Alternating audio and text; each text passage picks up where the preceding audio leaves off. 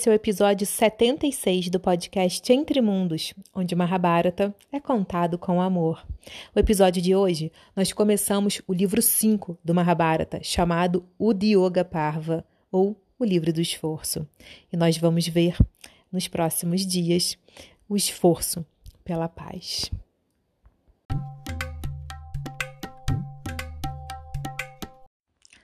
Logo no dia seguinte do fim da comemoração do casamento de Uttara e Abhimanyu, os reis, grandes reis que estavam ali presentes no reino de Matsya, se encontraram no Sabá de Virata para conversarem sobre os próximos momentos da situação dos Pandavas.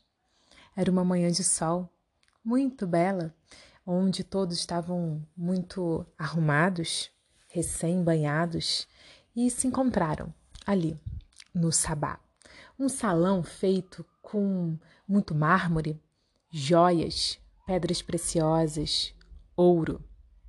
Nos dois tronos principais estavam sentados o rei Virata, que era o grande anfitrião ali do reino de Mácia, e ao seu lado o rei Drúpada, o pai de Draupadi, um rei antigo, ancião, muito sábio, experiente, um grande guerreiro, muito respeitado por todos. Ao lado do rei Drúpada estava sentado Balarama, o irmão de Krishna, o monarca do, das terras do reino de Dwaraka, e também Satyaki, outro grande príncipe guerreiro da mesma dinastia de Krishna e Balarama, ele, ele era primo de, de Krishna e Balarama da dinastia dos Vrishnis, dos Iados. E do lado de Virata, ao lado de Virata, estava sentado Krishna e Yudhishthira. E ali, ao redor deles, formando um grande círculo dentro do Sabá, estavam todos os outros Pandavas. Arjuna, Bhima, Nakula e. Estavam todos os filhos do rei Virata, todos os filhos de Drúpada, Dristadjuna, um grande guerreiro, o irmão gêmeo que nasceu junto com Draupadi e Shrikandi. Estavam os filhos de Krishna, Samba e Pradyumna. Estavam os cinco filhos de Draupadi. Estava Abhimanyu e muitos outros reis que estavam ali presentes, é, que foram convidados para a comemoração do aniversário, do, do casamento de Abhimanyu e Uttara. Então, essa magnífica assembleia, ela parecia o firmamento coberto de estrelas resplandecentes. Depois de terem conversado alguns assuntos triviais, Krishna se levanta, ele toma a palavra e ele inicia a assembleia em um tom forte e altivo. Todos vocês sabem que Yudhishthira foi derrotado por Duryodhana e Shakuni num jogo fraudulento. Dessa forma, ele teve seu reino roubado e um exílio por 13 anos a ser cumprido. Mesmo capazes de conquistarem toda a terra à força, os filhos de Pando, cobertos pelo Dharma, eles optaram por cumprir a promessa do jogo. Eles passaram por grandiosas provações e anos cruéis no exílio. O décimo terceiro ano foi igualmente difícil. Empregados em serviços humildes, eles passaram por todas as provações sem serem descobertos. Eles passaram por sofrimentos insuportáveis de forma resignada, mansa e espiritual. Dito isso, eu acredito que vocês devam considerar o bem-estar tanto de Distira quanto também de Duryodhana. Da mesma forma, devem considerar o que está em ressonância com a justiça, a verdade e a retidão. O rei Yudhishthira não cobiçaria injustamente nem o reino dos homens e nem o reino dos céus. E de forma justa, se coubesse a ele apenas uma simples aldeia, ele estaria totalmente satisfeito. Os pândavas querem o que é deles de direito, Indraprasta. E saibam que numa guerra contra os escuros conquistariam muito mais. Eu sugiro que vocês deliberem entre si e mandem uma pessoa capacitada até Hastinapura ter com Duryodhana sobre quais são as suas intenções e pensamentos. Nós não podemos tomar nenhuma atitude sem conhecer as ideias de Duryodhana. Mandemos um embaixador da paz a Hastinapura para induzi-los a fazer o certo e dar metade do reino dos Kuros a Yudhishthira. Dessa forma, Krishna terminou sua fala e ele sentou novamente no seu trono. Imediatamente, na sequência, é, o irmão dele, Balarama, ele se levanta e toma a palavra. Vocês todos escutaram as palavras de Krishna, meu irmão, cheias de virtude e de prudência. Que o reino dos curos seja compartilhado e cada parte reine em paz nas suas terras.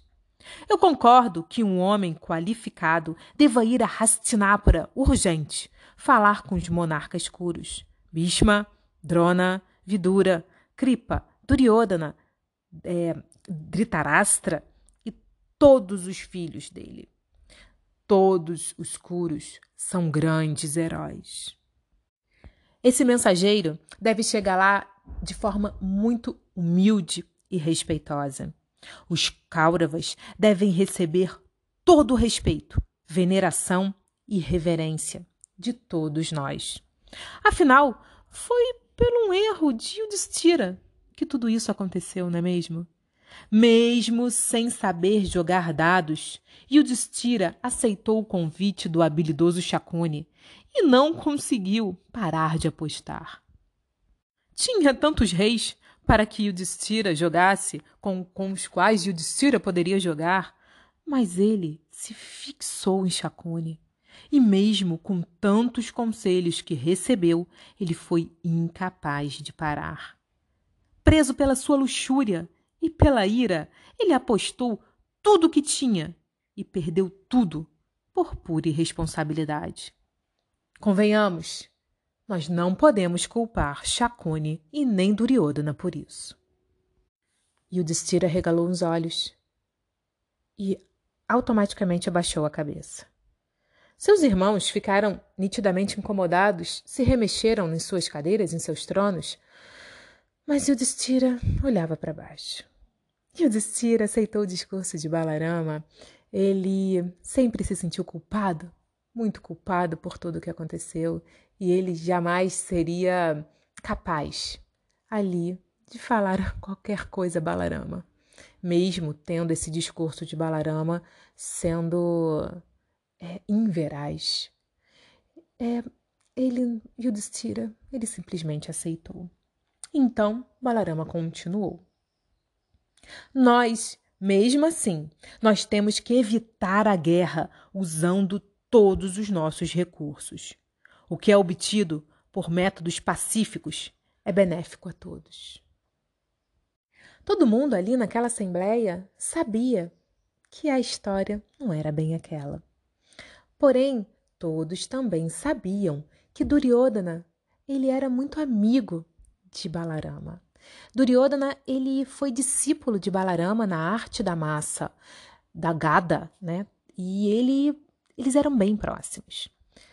Balarama ele tinha ido visitar Yudhishthira no começo do exílio e Yudhishthira se lembrava muito bem. Balarama estava revoltado Balarama queria invadir Hastinapura. Balarama queria que a guerra acontecesse naquele momento. Balarama queria a força pegar de volta tudo, todas as riquezas e todas as terras dos Pandavas e devolver a eles. Balarama achava um absurdo o exílio. Ele, junto com Krishna, ele queriam, queriam resolver imediatamente as coisas ali, assim que eles saíram do exílio, nos primeiros dias que eles estavam na floresta de Kamiaka. Yudhishthira lembrava com muita clareza de todos aqueles momentos. Então, a única consideração que Yudhishthira tinha era que Duryodhana tinha passado algum tempo com Balarama durante esses 13 anos. E a história que Duryodhana contava não era a história que realmente tinha acontecido.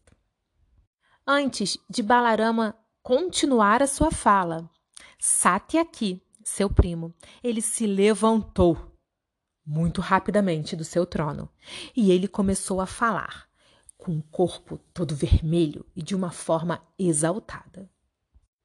Um homem sempre irá revelar a sua natureza interior, uma vez que comece a se expressar através de suas palavras.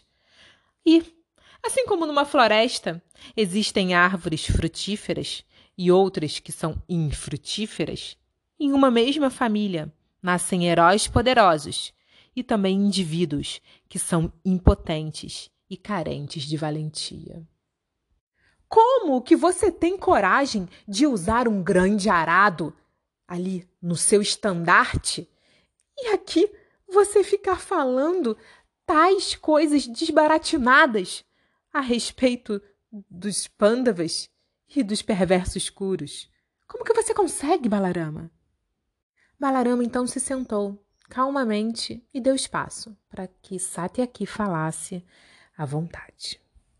Satyaki foi para o meio do salão e ele começou a olhar para a cara de todo mundo que estava ali presente. E ele falava: Como alguém pode permanecer aqui sentado, ouvindo Balarama falar de tal maneira? Todo mundo aqui sabe o que aconteceu em Hastinapura. E o Destira perdeu seu reino devido a um desprezível embuste. Se fossem os Kauravas que tivessem sido convidados para irem até, até Indraprasta, e lá Yudhishthira convidado eles a jogar, e ali Yudhishthira tivesse perdido tudo, ok, né? Realmente seria uma coisa mais é, possível de acontecer, da forma que Balarama narrou. Mas não foi assim. Os Pandavas, encabeçados por Yudhishthira, eles foram convocados para jogar em Hastinapura, na cidade deles, e eles foram constrangidos a aceitar o desafio de Shakuni. Como que a prosperidade pode servir a tais homens? Como que Yudhishthira agora devia se aproximar deles de uma postura submissa?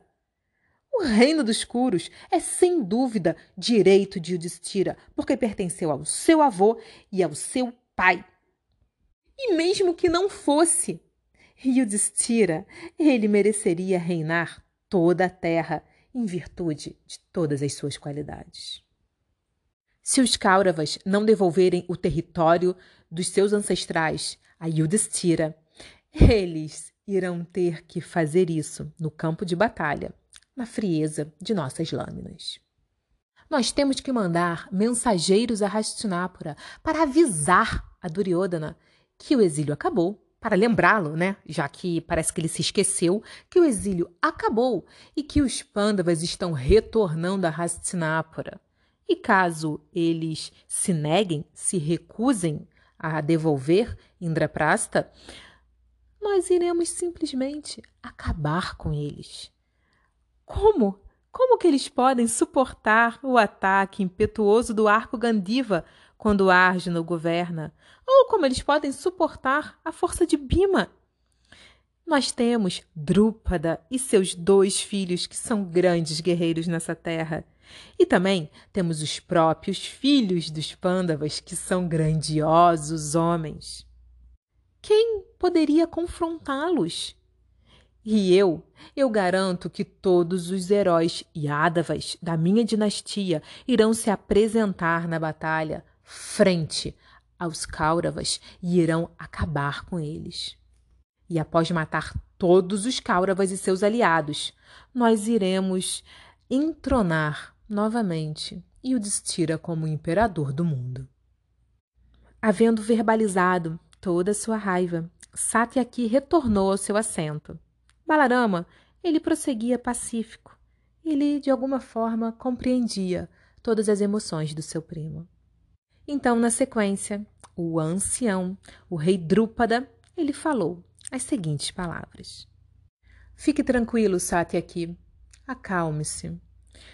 Nós sabemos que Duryodhana jamais entregará o reino. E Dhritarashtra ele é excessivamente apegado ao seu filho. E esse é o motivo pelo qual ele seguirá sem questionar qualquer atitude dele. E o mesmo se dá com Bhishma e Drona, que carregam consigo uma, uma, uma lealdade errônea. A minha opinião é que nós não devemos agir de acordo com a sugestão de Balarama, pois Duryodhana ele não responderá a semelhante aproximação humilde, de forma humilde. ele só entende a linguagem da força. É só isso que ele pode respeitar. Todos os reis e príncipes que estavam ali presentes, eles estimavam demais a sabedoria e a maturidade de Drúpada. Então, estava todo mundo escutando atentamente tudo que ele falava. E aí Drúpada continuou. O meu conselho é que nós temos que nos preparar para a batalha.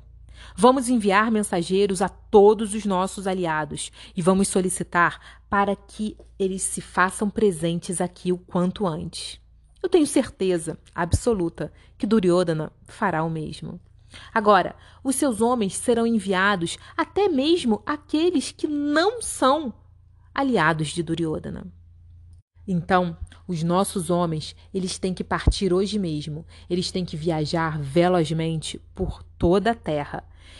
Porque nós sabemos que os grandes reis bondosos, eles não vão negar nenhum favor, nenhuma ajuda a ninguém. Então, temos que ser os primeiros a chegarem, porque se Duryodhana chegar primeiro, eles vão é, se aliar a Duryodhana por pura bondade e compromisso com a palavra. Drúpada então nomeou os reis e as suas terras é, que poderiam apoiar os Pandavas nessa batalha ele sabia, né? Drúpada ele sabia que Duryodhana ele sairia é, é, é, requerindo auxílio bélico de todos os seus aliados e também dos aliados de Drúpada e dos Pandavas. Ele sairia pedindo a todos, sem nenhum tipo de pudor. Duryodhana, é, Drúpada, ele listou 50 monarcas que poderiam assistir à causa dos Pandavas, e ele encerrou a reunião falando o seguinte: Enquanto nós reunimos nossas forças bélicas, vamos enviar um bom homem a Dhritarashtra. Eu proponho que o envio, que, que nós enviemos o, no, o meu sacerdote, o meu sacerdote pessoal do reino de Panchala. Nós temos que instruir cuidadosamente ele ao que dizer para os Kauravas. E mesmo eu não tendo muitas expectativas dessa abordagem, é isso que nós temos que fazer.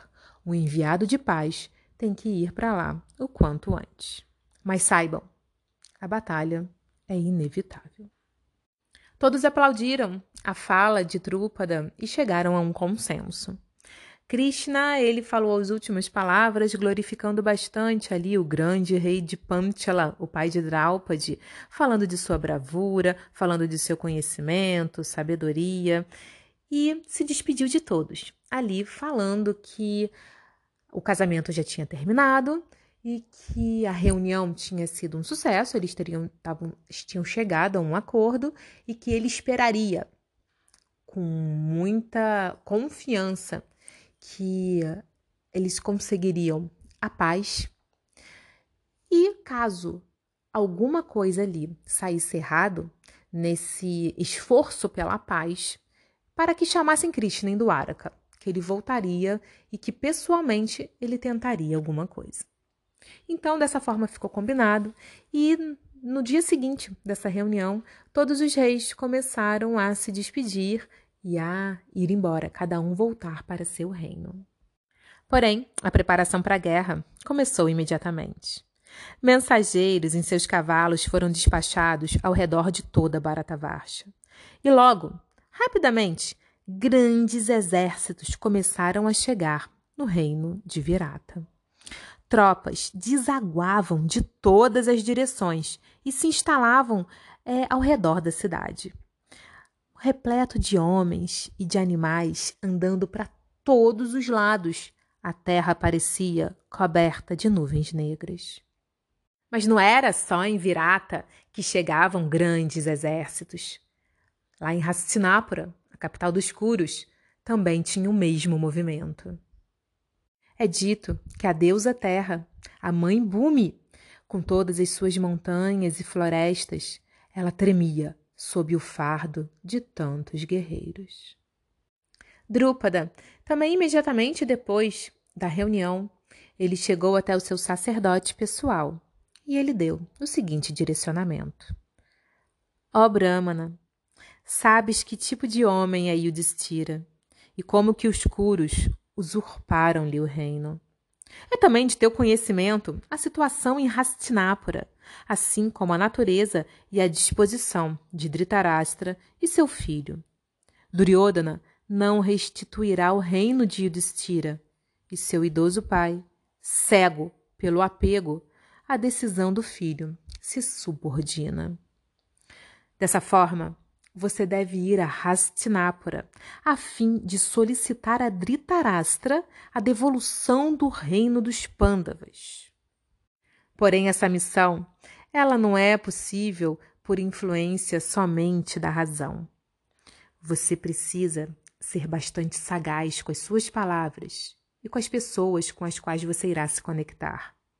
A sua missão, ó Brahmani, é convencer outros líderes curos acerca da possibilidade de devolverem o reino apenas Indraprasta a Yudhishthira, e para convencer eles acerca da tolice de Duryodhana em causar essa guerra. Eles estão há 13 anos ouvindo Duryodhana contar a versão dele dessa história. É pouco provável que alguém se lembre de como realmente a verdade aconteceu. Até mesmo o sábio e virtuoso Balarama parece que foi influenciado pelos curos. Ó Brahmana, proferindo palavras de virtude e de verdade, você tem que conquistar o coração dos homens honestos. Vidura, ele irá te apoiar, assim como Bhishma, Drona e Kripa. Deste modo, você fomentará dissensões entre os curos, e eles perderão tempo tentando se entender, o que nos permitirá prepararmos melhor para a guerra. Se tivermos sorte, muita sorte, Talvez Dhritarashtra também seja tocado por suas palavras. E talvez, muito talvez, ele faça o que é certo. Vá, rume a Hastinapura e não tema pela sua segurança. Eles certamente irão te respeitar por ser um grande Brahmana. Dessa forma, as alianças começaram a ser feitas e a guerra parecia inevitável no coração de cada guerreiro.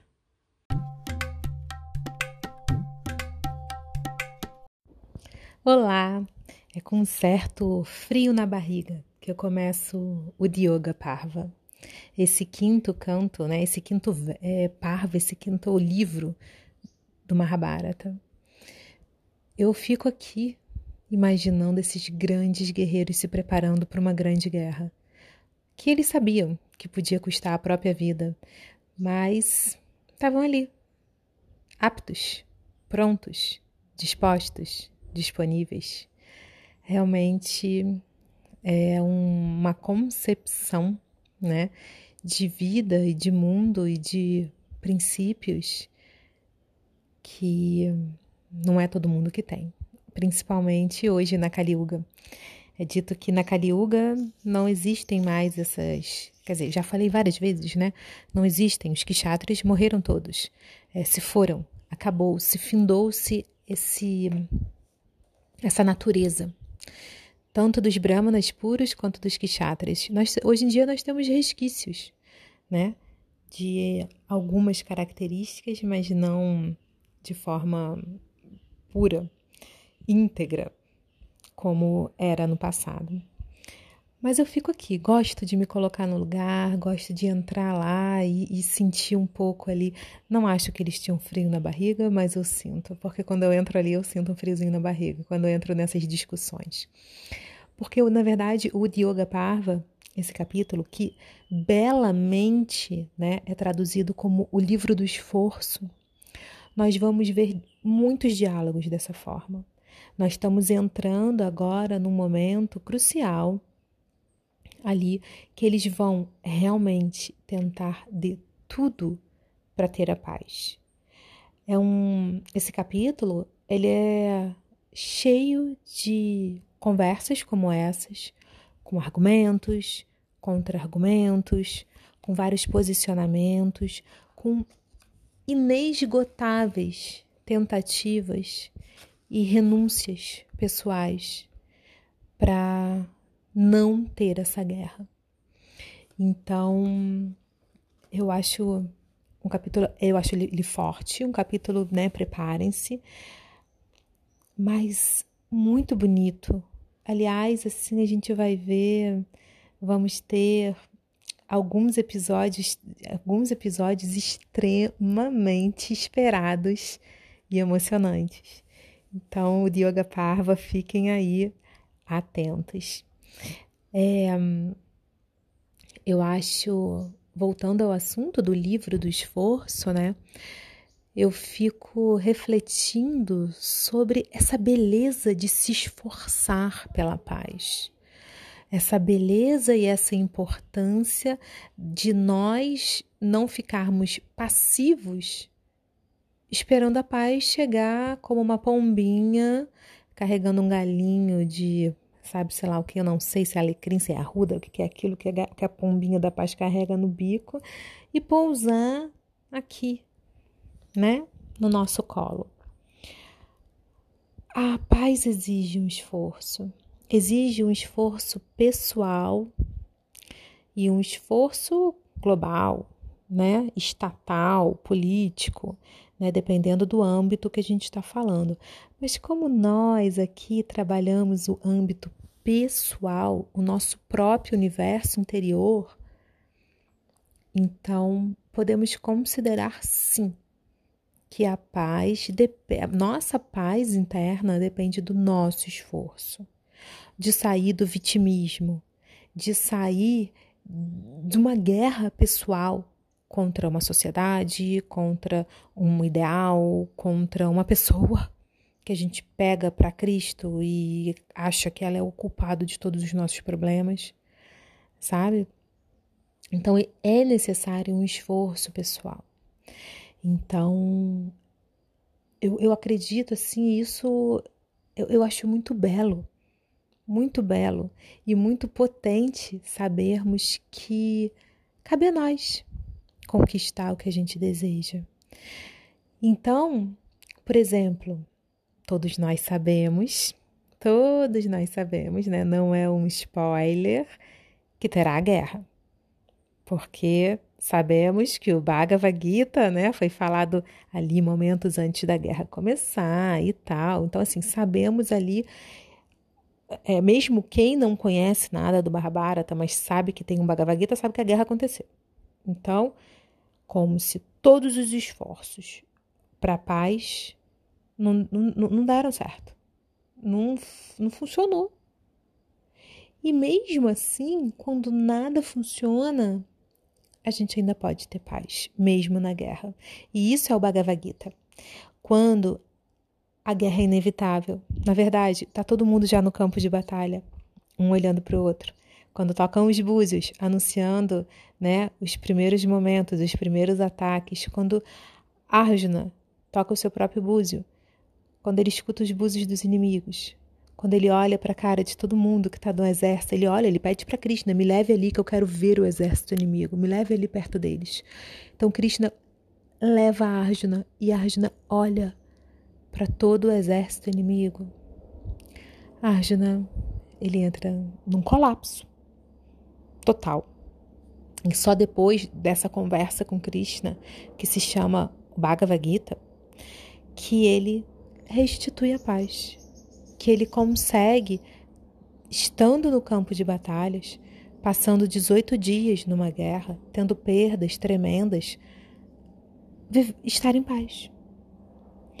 Então, é, mesmo quando tudo está caótico do lado de fora, a guerra que realmente importa é o que a gente trava com a gente mesmo, é o que a gente.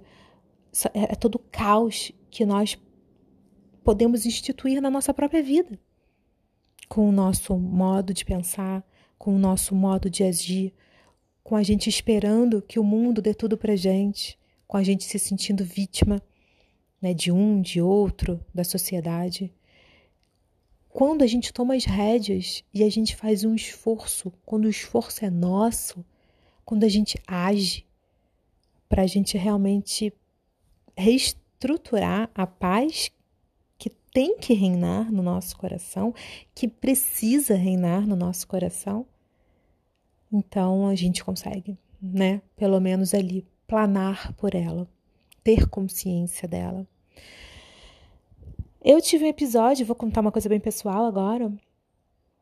Faz umas duas semanas atrás, que logo quando. É, faz umas duas semanas atrás, logo depois do último episódio que eu publiquei, que eu perdi uma gatinha, minha gatinha. Tinha, ela tinha sete meses, né? A gatinha que eu, que eu ganhei. É, adotamos, né? Aqui as crianças eram completamente doidas nela. Ela era muito pequenininha, chegou, foi achada na rua aqui pela minha vizinha. Eu peguei para criar essa. Eram nove filhotinhos, eu fiquei com um, coisa mais linda. E ai, é até engraçado porque eu ia contar para vocês, mas eu nem contei que era eu achei que era macho. Não sei por que raios, que cargas d'água eu achei que era macho. E dei o nome de Bima, né? Até botei no Instagram, várias pessoas comentaram, ele era uma coisa. E depois eu estava esperando a hora de castrar e quando eu fui ver para ver se estava na hora de castrar, era fêmea. Era fêmea. Eu passei tipo seis meses achando que chamando a gatinha de Bima e na verdade era Bumi. Aí trocamos para Bumi, porque ela era fêmea, né? Bumi, a mãe terra.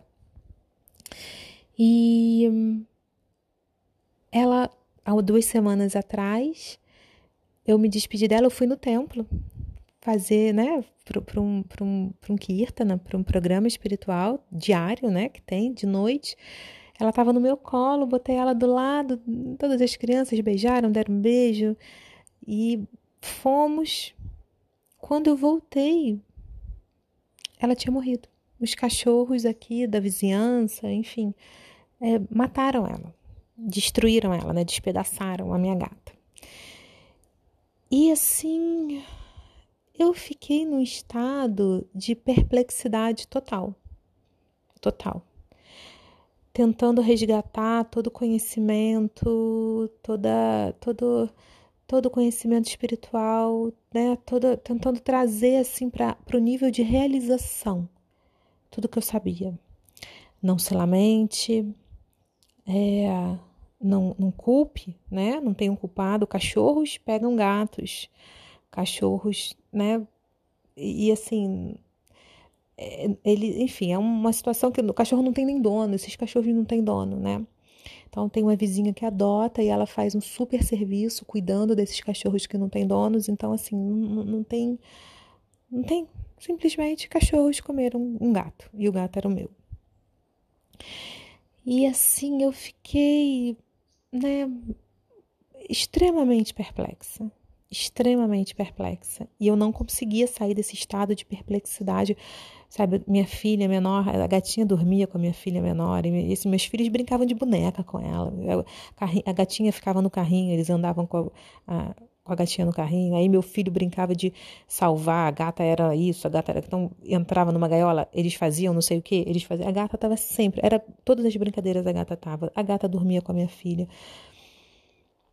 Assim, ela até hoje, minha filhinha menor, chora horrores, porque ela quer essa gata. Eu quero que a Bumi volte, é, é a fala dela, assim. Então, eu escutava aquilo, meu Deus, assim, eu fiquei no estado extremamente perplexo. E eu vi, estava muito difícil para mim de sair daquele lugar.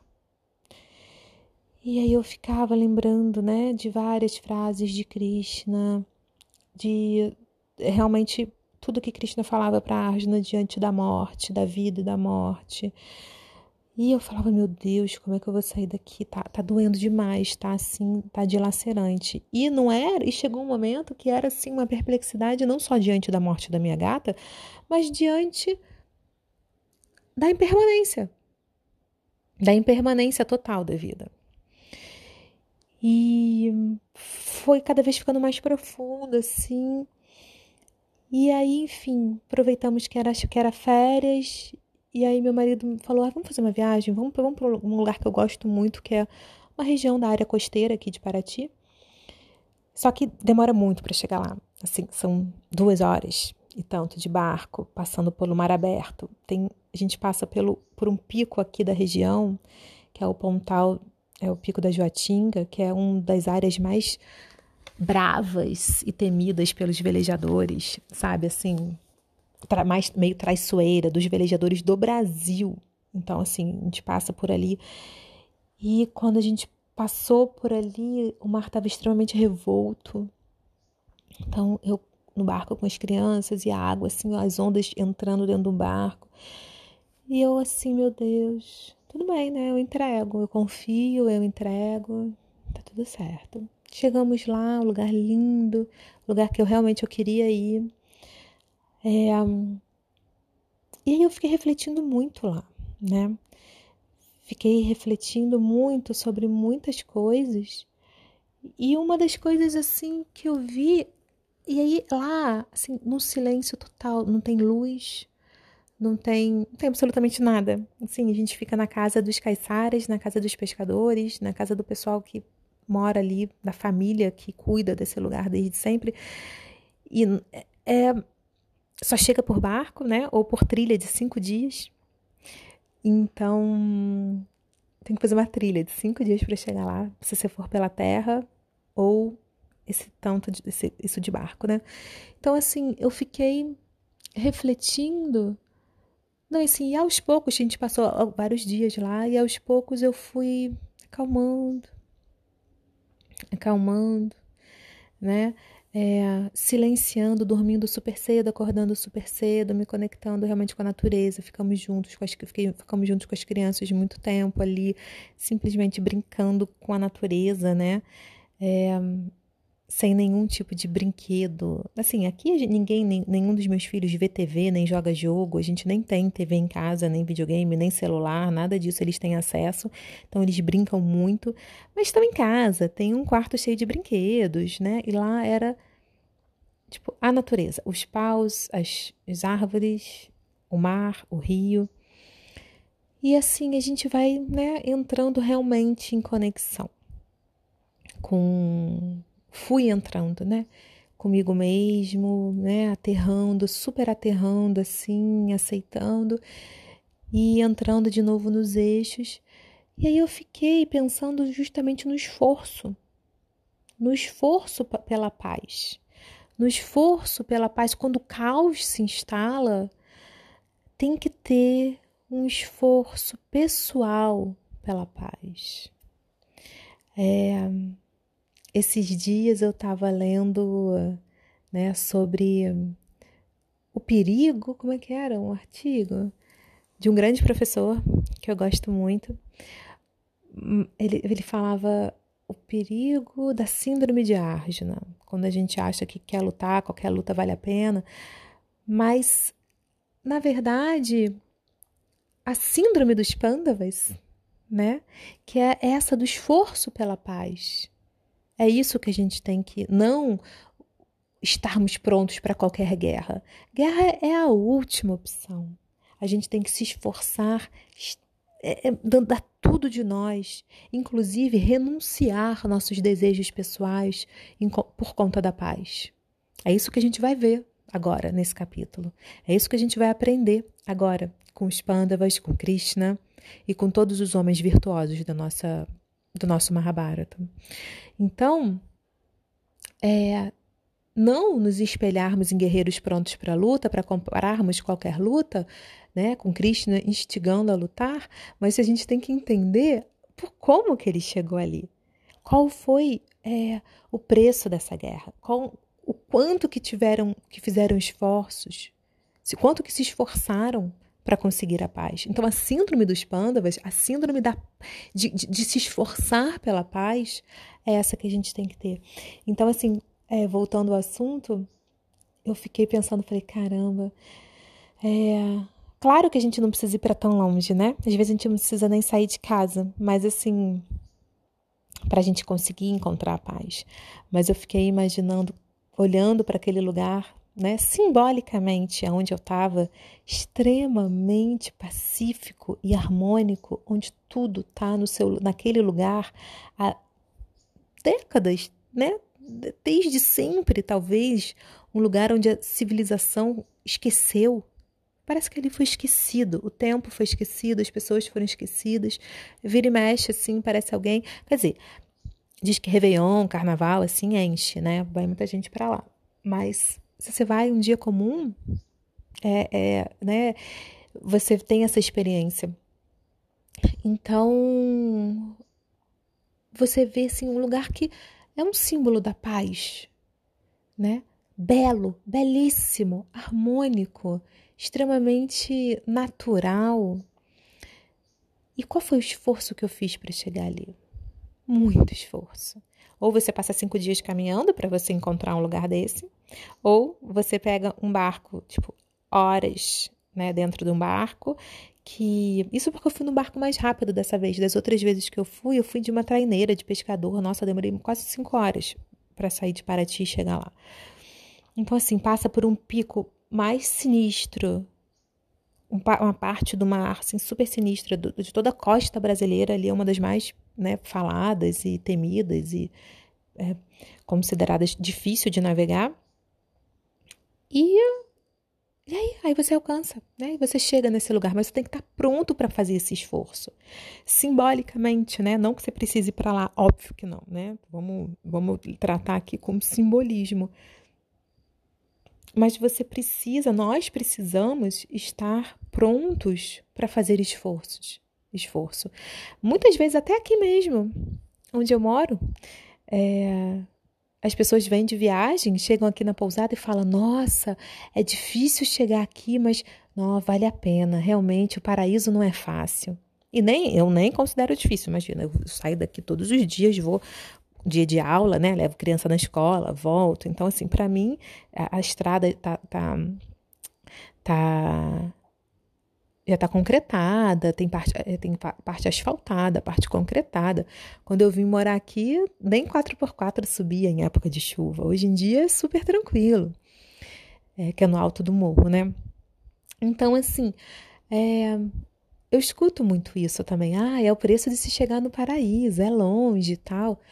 Então, nós. Então, assim, para mim que já moro aqui, eu precisei ir para um paraíso muito, muito, muito mais é, isolado, né? muito mais difícil. Mas, assim, é, é isso, esse é o simbolismo, né? O esforço, o quanto que nós estamos dispostos a nos esforçarmos pela paz. E não é a paz externa. Né? Paz externa foi um detalhe, mas um detalhe, um detalhe simbólico, mas a paz interna e hum, a paz interior, né? Esfor, esfor, nos esforçarmos para sairmos de um caos já instalado, ou nos esforçarmos para não permitirmos que o caos se instale. Às vezes, né, a senhora do destino nos dá alguns golpes, uns mais severos, outros, né, que são mais sustos que nos trazem para a perplexidade, outros que nos trazem para dor, dores profundas. Mas em qualquer um deles, nós precisamos nos esforçar realmente para resgatar o que tem, o que temos assim de mais sagrado e especial, que é o direito que nós temos de viver em paz. Então, outra coisa que eu acho importante falar e que nós vamos ver muito agora, tá? Daqui para frente, são alguns métodos, né?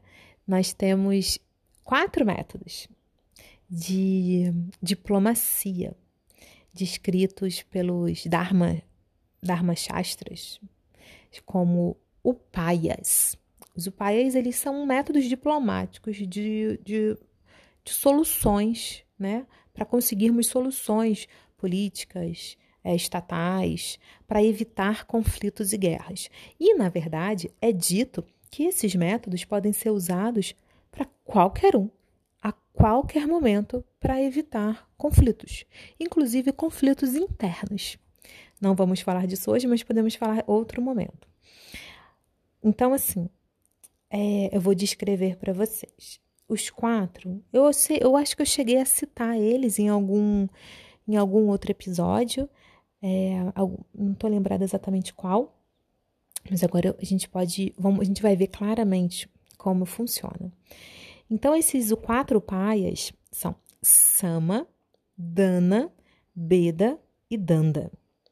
O Sama é a parte de negociar, conversar, conciliar, já que a gente parte do princípio que todo conflito é um problema ali de comunicação, né?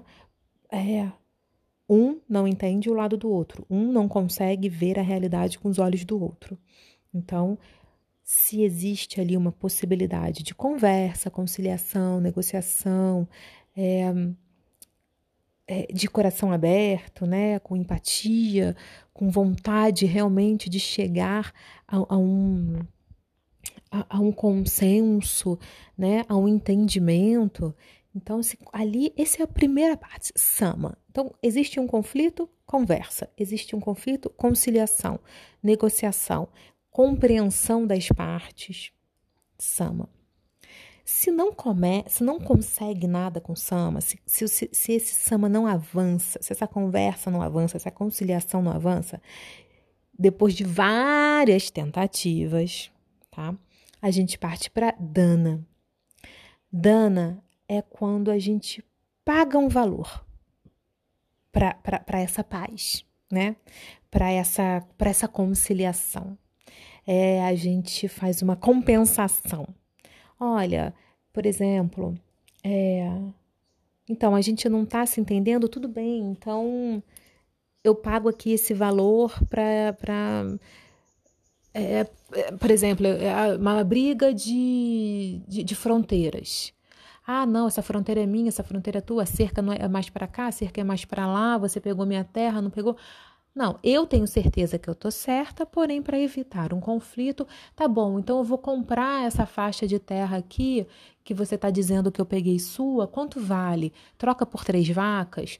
Posso te dar? Ah, você troca essa parte aqui por aquela parte dali? Enfim, um, é um, uma compensação, um incentivo material a ser pago. Dana é um valor, a gente já coloca um valor ali pela paz. Então, aí não deu certo. Não deu certo. Não rolou na Sama, não rolou no Dana. Aí a gente vai pro Beda. Beda eu acho mais. mais. ai, sutil, assim. É, sutil não, mas o mais difícil, assim, de, de explicar. O Beda, ele faz um uso da lógica, tá? Uma manipulação, é, talvez mental e muitas vezes física também, que para enfraquecer o lado oposto. É como se um lado quisesse criar um conflito no lado oposto, para enfraquecer o lado oposto, e aí assim o, o inimigo fica confuso e até fica em dúvida sobre a sua própria opinião, sobre a sua própria postura. Por exemplo, hoje no Mahabharata, no episódio de hoje, a gente viu Drupada, falando pro, pro Brahmana dele, né, que seria o mensageiro, ir lá no, no reino de Hastinapura para tentar enfraquecer ali o poder de. Ele sabia que ele não ia mudar a ideia de Duryodhana.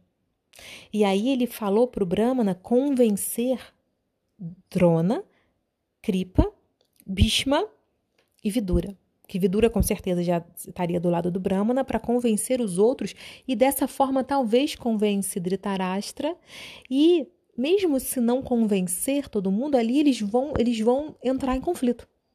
E eles entrando em conflito, pelo menos vai adiar a guerra.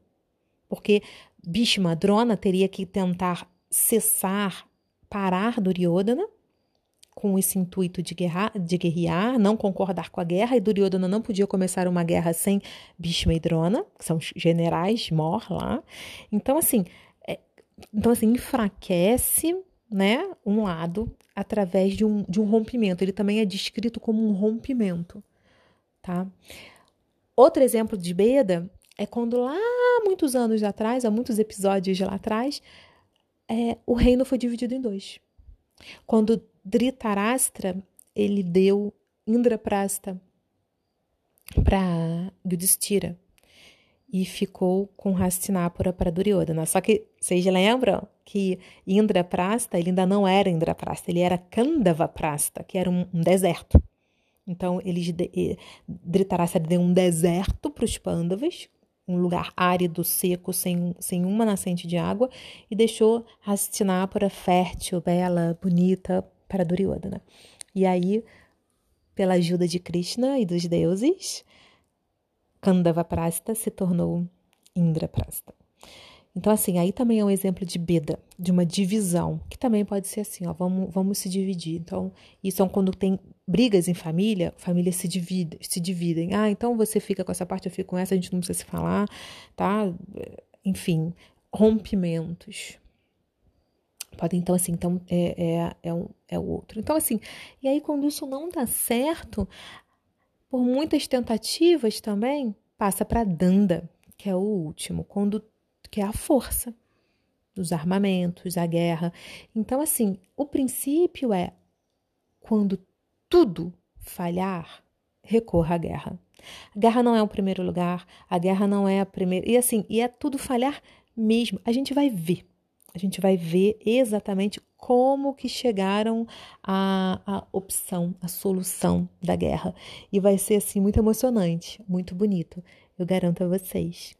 Então, durante esse período, nós vamos estar conectados com o esforço pela paz, o nosso esforço pessoal para sermos livres, pacíficos e, principalmente, que é o que a gente vai ver, devotados ao todo divino e a todo o universo que nos mantém, gere a nossa vida e nos inspira a sermos pessoas melhores. Um beijo a todos vocês e semana que vem estamos aí.